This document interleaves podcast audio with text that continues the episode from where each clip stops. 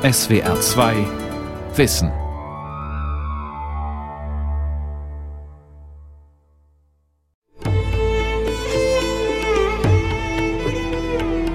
Er ist der wohl berühmteste Diamant der Welt. Der Stein ist Teil der britischen Kronjuwelen. Wer ihn sehen will, muss also nach London reisen. Aber seine Geschichte spielt in Südasien. Es geht um Raub, Verrat, Kriege, Intrigen und um einen Fluch. Maharajas, Mogulherrscher, Schahs, sie wurden ermordet, gefoltert, geblendet, vom Thron geputscht oder starben an Cholera und Schlaganfällen. Alle waren sie besessen vom Koh-i-Noor. Der Diamant stammt aus einem Dorf in Südindien. Seine jahrhundertelange Reise führte ihn zum Taj Mahal, nach Delhi, in den heutigen Iran, nach Afghanistan und nach Lahore ins heutige Pakistan, bis die Briten ihn schließlich in ihren Besitz brachten. Der verfluchte Diamant. Wem gehört der Koh-i-Noor? Eine Sendung von Jürgen Webermann, ARD-Studio Neu-Delhi.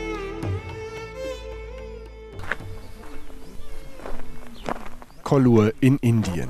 Die Gegend, aus der der verfluchte Diamant stammen soll, ist durchzogen von Geisterdörfern. Im Monsun, wenn der Fluss Krishna anschwillt, steht hier alles unter Wasser. Die Menschen, die hier einst wohnten, wurden vor zehn Jahren umgesiedelt. Ein riesiges Staudammprojekt war wichtiger als ihre Heimat. Selbst für die Maoisten, kommunistische Rebellen, ist hier nichts mehr zu holen. Sie führen ihren bewaffneten Kampf gegen das System woanders fort. In Kollur im südindischen Bundesstaat Andhra Pradesh erinnert nur noch eine große Stupa daran, dass dieses Dorf einst in der Hand der Rebellen gewesen ist. Auf dem zehn Meter hohen Betontürmchen thronen Hammer und Sichel, als wäre die Zeit stehen geblieben. Und doch gibt es Leben in Kollur, zumindest jetzt in der Trockenzeit.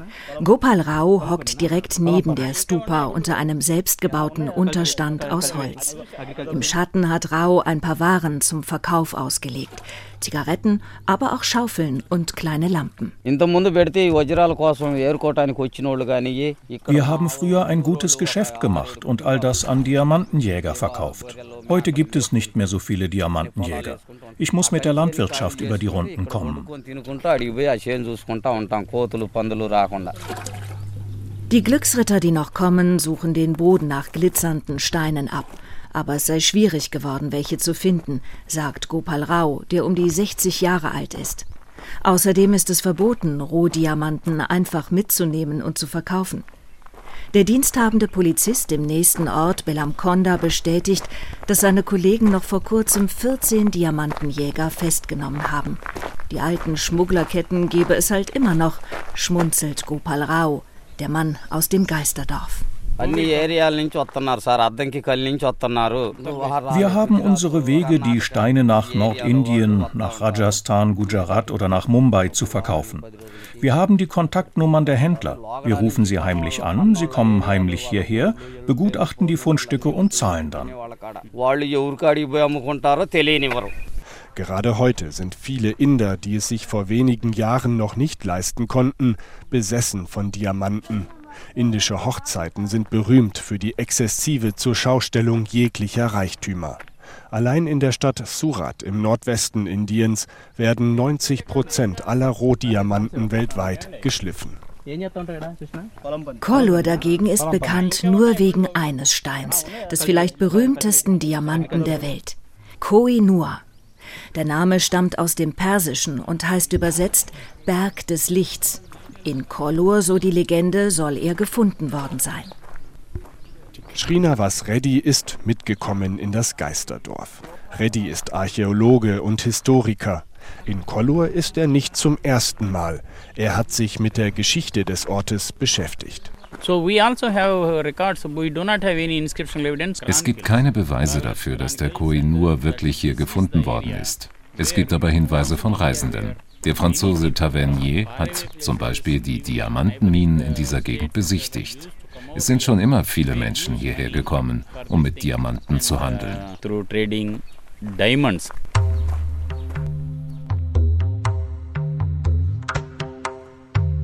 Südindien war einst berühmt für seine Edelsteine. So gut wie alle weltweit gehandelten Diamanten kamen bis zum 17. Jahrhundert aus der Gegend, in der sich auch das heutige Geisterdorf Kollur befindet. Immer wieder machte eine Geschichte über einen besonders großen Diamanten die Runde, der die Form und die Größe eines Hühnereis besitzt. Der Koh-i-Noor in seiner ursprünglichen Form passt auf diese Beschreibung. Einziger Haken, es gibt zwei weitere Edelsteine, die in Frage kommen. Der weniger bekannte Darya-i-Nur, das Meer des Lichts, der heute in der iranischen Zentralbank in Teheran aufbewahrt wird und ebenfalls aus Südindien stammen soll. Und der sogenannte Orlov-Diamant, benannt nach dem russischen Grafen Orlov, einem Geliebten von Zarin Katharina der Großen. Der Orlov wurde auch in Südindien gefunden und befindet sich heute im Kreml in Moskau. Darüber, warum der Stein in Russland landete, kursieren verschiedenste Versionen.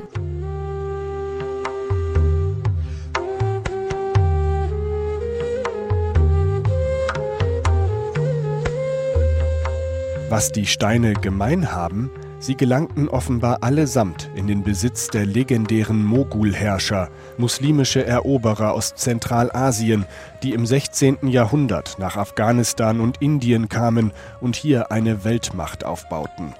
Noch heute zeugen bedeutende Bauwerke wie das berühmte Taj Mahal von der Macht, den Reichtümern, der Kunstfertigkeit und dem wissenschaftlichen Fortschritt des Mogulreiches. Das Imperium umfasste weite Regionen des heutigen Indien sowie Afghanistan und Pakistan.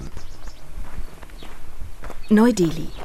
William Dalrymple lebt in einem Landhaus außerhalb und abseits des Trubels der indischen Hauptstadt. Der gebürtige Schotte hat selbst adelige Vorfahren. Seine ganze Faszination gilt den Regenten Südasiens.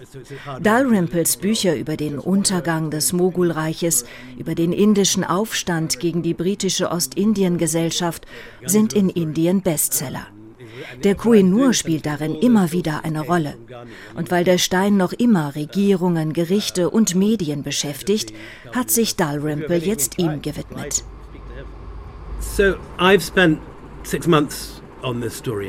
Ich arbeite jetzt seit einem halben Jahr an der Geschichte und je mehr ich recherchiere, desto verschwommener wird das Bild. Das ist typisch für Indien. Das Einzige, was klar ist, ist, dass viel Quatsch und viele Mythen über den Diamanten erzählt werden.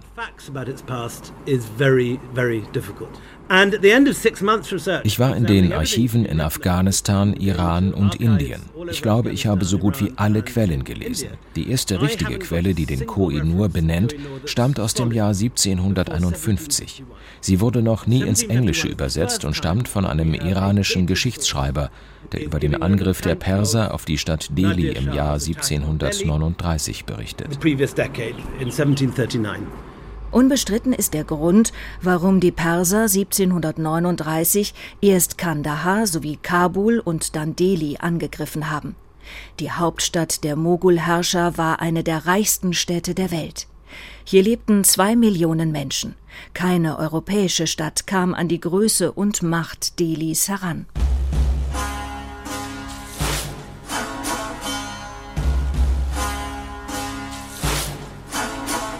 Die persische Besetzung Delhis dauerte nicht lange, insgesamt 57 Tage.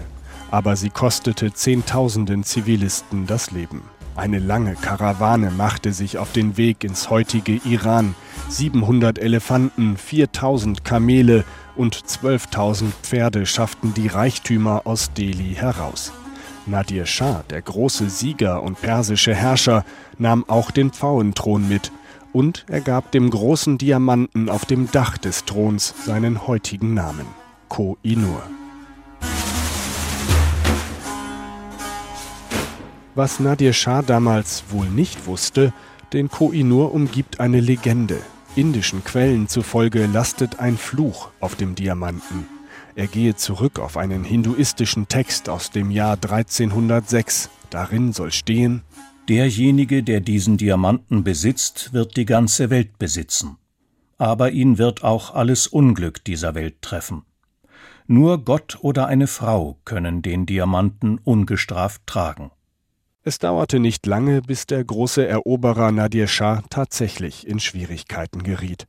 1747 wurde er Opfer eines Mordkomplotts, enthauptet in seinem Schlafgemach. Der Koh-i-Noor hatte nun einen neuen Herren, Ahmad Khan Abdali, ein Afghane und Leibwächter Nadir Shahs. Er hatte in der Mordnacht den Harem von Nadir Shah beschützt. Als Dank dafür gaben ihm die Frauen den Koh-i-Noor. So lautet zumindest die afghanische Version der Geschichte. In Afghanistan ist Ahmad Khan Abdali heute unter dem Namen Ahmad Shah Durrani bekannt. Kabul, Afghanistan. Abdul Saber Junbash arbeitet an einem der wohl ruhigsten Orte dieser unruhigen Stadt. Der Shah Bubujan Palast wirkt wie eine Oase der Ruhe. Der Palast, ein wundervoll restauriertes Jugendstilgebäude, beherbergte im 19. Jahrhundert eine afghanische Königin. Hier auf dem weitläufigen Gelände forscht Abdul Saber Junbash über die Geschichte Afghanistans und über Ahmad Shah Durrani.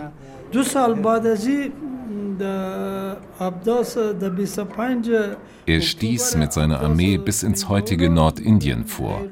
Als er von dort nach siegreichen Schlachten zurückkehrte, zeigte er zum ersten Mal den Koh-i-Noor öffentlich. Er befestigte ihn in seiner Krone.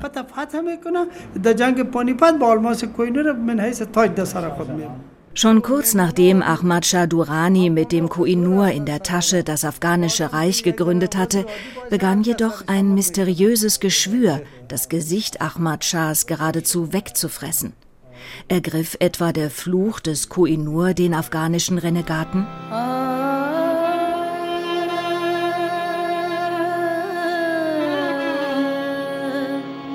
Von nun an wurde tatsächlich kein Träger des Koh-i-Noor glücklich.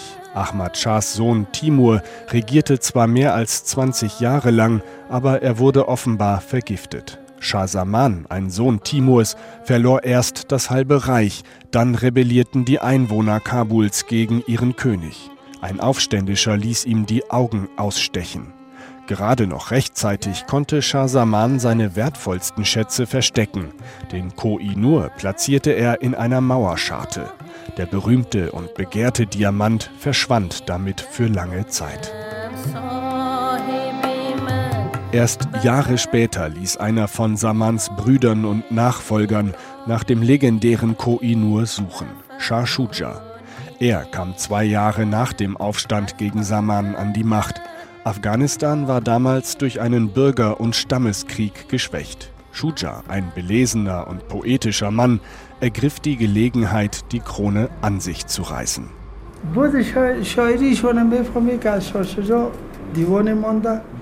Shuja wird in Afghanistan noch heute verehrt und gleichzeitig gehasst. Er wird verehrt wegen seiner großen Poesie und seines literarischen Talents. Aber gehasst wird er, weil er mit den Briten paktiert und sie ins Land geholt hat. Die Briten hatten sich längst mit ihrer Ostindien-Gesellschaft im gar nicht so weit entfernten Indien festgesetzt. Nun hatten sie Angst, dass das russische Zarenreich erst Afghanistan und dann die britische Einflusssphäre angreifen könnte. Deshalb war Shah Shuja für sie ein Verbündeter. Das Great Game, das große Spiel der Mächte, hatte begonnen. Shujas Männer fanden den Koh-i-Noor nach langer Suche wieder. Er diente einem islamischen Dorfgeistlichen als Briefbeschwerer. Der Mann wusste offenbar nichts von der Geschichte des Diamanten. Was aus dem Mullah wurde, ist nicht bekannt. Fortan trug Shuja den Stein stolz am rechten Oberarm. Aber glücklich wurde auch er nicht. Shah Shuja wurde nach nur sechs Jahren von gegnerischen Clans aus Afghanistan verjagt. Später sollte er mit seiner britischen Invasionsarmee als Marionettenkönig zurückkehren. 1842, als afghanische Aufständische die Briten vernichtend schlugen, starb auch Shuja. Er wurde im Königspalast, dem Bala Hissar in Kabul, ermordet.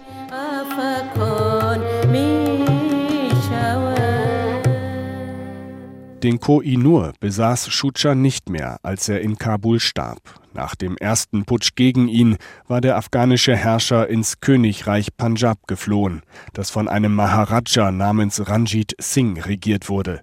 Die dortigen Sikhs, stolze Krieger und Händler, boten Shuja in ihrer Hauptstadt Lahore Asyl. Aber Ranjit Singh, der Maharaja, stellte eine Bedingung. Er wollte den Koh-i-Noor. Shah Shuja hatte den Stein unter seinem Turban versteckt und allen gesagt, dass er den Diamanten verloren habe. Aber Ranjit Singh ließ ihn abtasten. Und als Zeichen seiner Freundschaft wollte Ranjit Singh mit Shuja die Turbane tauschen.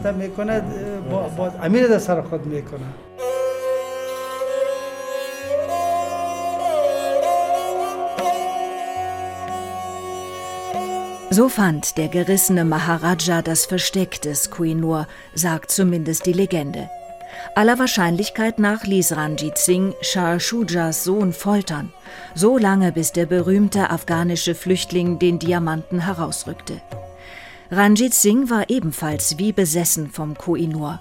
Der Maharaja von Lahore trug ihn, wie seine afghanischen Vorbesitzer, am Oberarm öffentlich zur Schau. Doch wieder einmal nahm das Schicksal seinen Lauf. Mehrere Schlaganfälle rafften Ranjit Singh im Jahr 1839 dahin.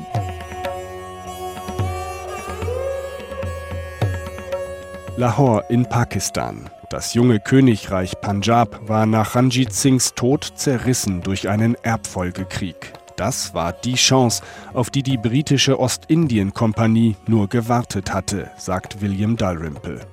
Die Briten hatten bis dahin noch keine Kontrolle über den Punjab und obendrein waren sie hinter dem Koh-i-Noor her. And the British write about it obsessively when it's in Ranjit Singhs hands. Die Briten hatten schon lange wie besessen über den Koh-i-Noor geschrieben und dann 1849 holten sie ihn sich, nachdem sie die Sikhs geschlagen hatten. Es war nicht Großbritannien, das den Punjab angriff, sondern eine börsennotierte Firma wie Google oder die Lufthansa, nur mit einer eigenen Armee. Die Übergabe des Koh-i-Noor war Teil des Friedensvertrags. Der Chef der Ostindien-Gesellschaft eroberte den Punjab im Namen der Firma, aber den Koh-i-Noor nahm er im Namen der britischen Königin. He takes the Punjab for the company, but he takes the diamond for the queen. Europa war inzwischen im Diamantenfieber. Die Edelsteine kamen nicht mehr nur aus Indien, sondern auch aus den Kolonialreichen in Afrika und Südamerika. Antwerpen war das neue Zentrum des Welthandels mit Edelsteinen. Und der Koh-i-Noor war die Legende unter den Diamanten. Die Geschichte vom Fluch hatte sich längst bis in die feinen Kreise des europäischen Adels verbreitet. It goes on a ship to London and cholera breaks out on the ship, the Medea. Der Koh-i-Noor sollte per Schiff nach London gebracht werden. Auf dem Schiff der Medea brach die Cholera aus. Irgendwie schaffte sie es doch noch nach Portsmouth. Bis dahin ist wirklich fast jeder, der mit dem Diamanten in Verbindung kam, eines üblen Todes gestorben. Deshalb nehmen die Briten den Fluch heute noch ernst. Sie sehen den Koh-i-Noor nur für die Krone der Königin vor. The British go with this and they put it into the Queen's crown, where it remains. Ein weiteres männliches Opfer wird aber trotzdem noch mit dem Koh-i-Noor in Verbindung gebracht. Der Herzog von Wellington.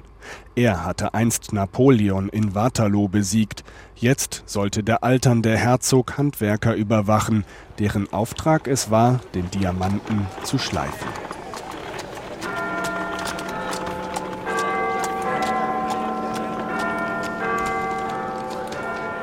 London. Der Koh-i-Noor war zuvor Star auf der Weltausstellung in der britischen Hauptstadt im Jahr 1851. Briten aller Klassen standen den Londoner Zeitungen zufolge im Regen kilometerweit Schlange, um den Diamanten auf dem Ausstellungsgelände in Crystal Palace zu sehen. Aber der Koh-i-Noor wirkte seltsam matt, ganz anders als die anderen funkelnden Diamanten, die Europäer bis dahin kannten. In Südasien zählte die Größe, nicht das Funkeln.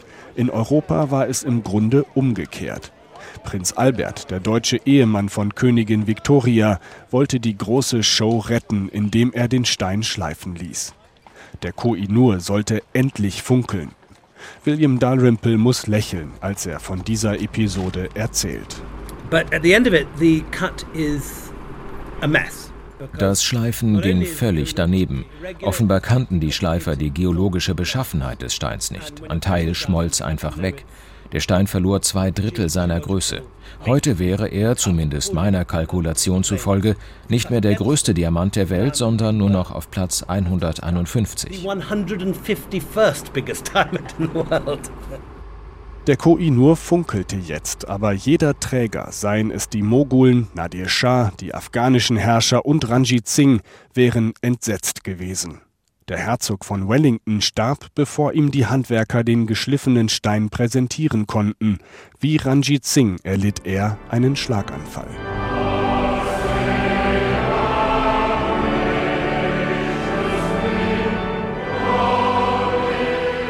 Königin Victoria ließ den jetzt viel kleineren Koh-i-Noor in ihre Krone einarbeiten.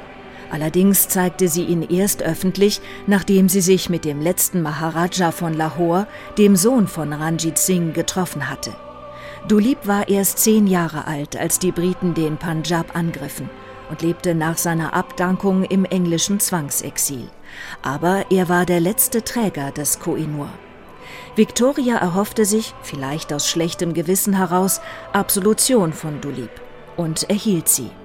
Eine andere Wahl als den Koh-i-Noor im Nachhinein der britischen Krone zu stiften, hatte Dulip wahrscheinlich genauso wenig wie fünf Jahre zuvor in Lahore, nachdem er den Krieg verloren hatte und gezwungen wurde, den Diamanten abzugeben. Dulip Singh starb Ende des 19. Jahrhunderts verarmt und verbittert in Paris. Mehrere britische Königinnen trugen den Koh-i-Noor fortan. Die bislang letzte Monarchin war die Mutter der jetzigen Königin Elisabeth II. Ihre Krone mit dem Koh-i-Noor lag 2002, nachdem die Queen Mum gestorben war, auf ihrem Sarg. Sie ist heute ausgestellt im Tower in London. Aber die Geister von Ranjit Singh, Shah Shuja und anderen Trägern des Edelsteins sind lebendiger denn je. Lahore in Pakistan. Geoffrey Iqbal empfängt in seinem Bungalow in exquisiter Lage mitten in der Stadt. Iqbal ist Künstler. Er hat sogar in der berühmten Tate Gallery in London ausgestellt. Königin Elisabeth II. ist persönlich zu einer seiner Vernissagen gekommen. Iqbal ist auch Rechtsanwalt und vor dem Hohen Gericht in Lahore kämpft er derzeit einen, wie er findet, Kampf ums nationale historische Erbe. Iqbal fordert den Koh-i-Noor zurück. This diamond, I respectfully maintain, was taken dieser Diamant wurde von den Briten, von der britischen Ostindien-Gesellschaft gewaltsam genommen, von einer Firma, von einem König, dessen Thron in Lahore stand. Wenn eine Firma so etwas in Deutschland tun würde, würde man es als Terror bezeichnen oder Verrat. Die Leute, die den Stein aus Lahore geraubt haben, sollten nachträglich verurteilt werden. Und zwar vom Hohen Gericht hier in Lahore. Iqbal hat am Hohen Gericht in Lahore eine Petition eingereicht. Er will, dass das Gericht die britische Königin auffordert, den Koh-i-Noor an Pakistan zurückzugeben. Seit 50 Jahren kämpft Iqbal nun schon um den Diamanten. Er ist besessen, genauso wie die einstigen Träger des Edelsteins. Iqbal hat nach eigenen Angaben 786 Briefe an die pakistanischen Behörden und an die Königin geschrieben. Zweimal hat die Königin geantwortet. Das war in den 60er Jahren. Jetzt hat sie wahrscheinlich zu viel zu tun und keine Zeit mehr zu antworten. Damals schrieb sie, dass sie sich gut daran erinnere, dass wir uns auf einer Ausstellungseröffnung getroffen haben. Das fand ich erstaunlich. Uh, Aber in der Diamantenfrage ist Iqbal nicht weitergekommen. Kein Wort der Königin über den Koh-i-Noor. Seine Petition vor dem Hohen Gericht kommt nicht voran. Iqbal will aber nicht aufgeben. Er argumentiert, dass Pakistan die Rechtsnachfolgerin des alten Königreichs Punjab sei und die Briten hätten den Koh-i-Noor geraubt. Dass der König von Punjab den Stein selbst unter wahrscheinlich zweifelhaften Umständen und durch Folter vom gestürzten afghanischen Herrscher Shah Shuja abgepresst hatte, das tut Iqbal als unbewiesenes Gerücht ab. Der Anwalt aus Lahore ist ohnehin nicht der einzige, der den Diamanten für sein Land zurückfordert Sogar die Taliban in Afghanistan hatten während ihrer Herrschaft in den 90er Jahren Ansprüche in London angemeldet. Sie sehen sich in der Tradition von Ahmad Shah Durrani, dem Vater Afghanistans und Träger des Koh-i-Noor. Allerdings sind die Töne in Kabul nach dem Sturz der Extremisten im Jahr 2001 deutlich leiser geworden. Abdul Saber Junbash von der Afghanischen Akademie der Wissenschaften hält ohnehin nichts von einer Rückgabeforderung. Die Taliban wollten nur die Menschen blenden und ihnen zeigen, wie mächtig sie sind, dass sie selbst den Koh-i-Noor zurückfordern können. Wir haben bedeutendere Schätze an Invasoren verloren. Ich finde, der Diamant gehört Indien. Da wurde er schließlich gefunden. Well, those who believe the Kohinoor should be returned, Rakesh Sinha, Professor It's hard to believe the Kohinoor diamond has become not just a prominent subject of discussion. Tatsächlich tobt in Indien die Debatte um den Kohinoor am lautesten. Soll die Regierung den Kohinoor zurückfordern oder nicht? Der erste Premierminister Nehru hatte genau das direkt nach der Unabhängigkeit vor 70 Jahren getan. Der Koh-i-Noor sei indisches Eigentum, erklärte die indische Regierung zuletzt im Herbst vergangenen Jahres. Aber so richtig glaubt niemand daran, dass Großbritannien den sagenumwobenen Diamanten, den viele Menschen in Südasien inzwischen als Symbol des britischen Kolonialismus und damit einhergehender Plünderungen ihrer Länder ansehen, jemals zurückgeben wird.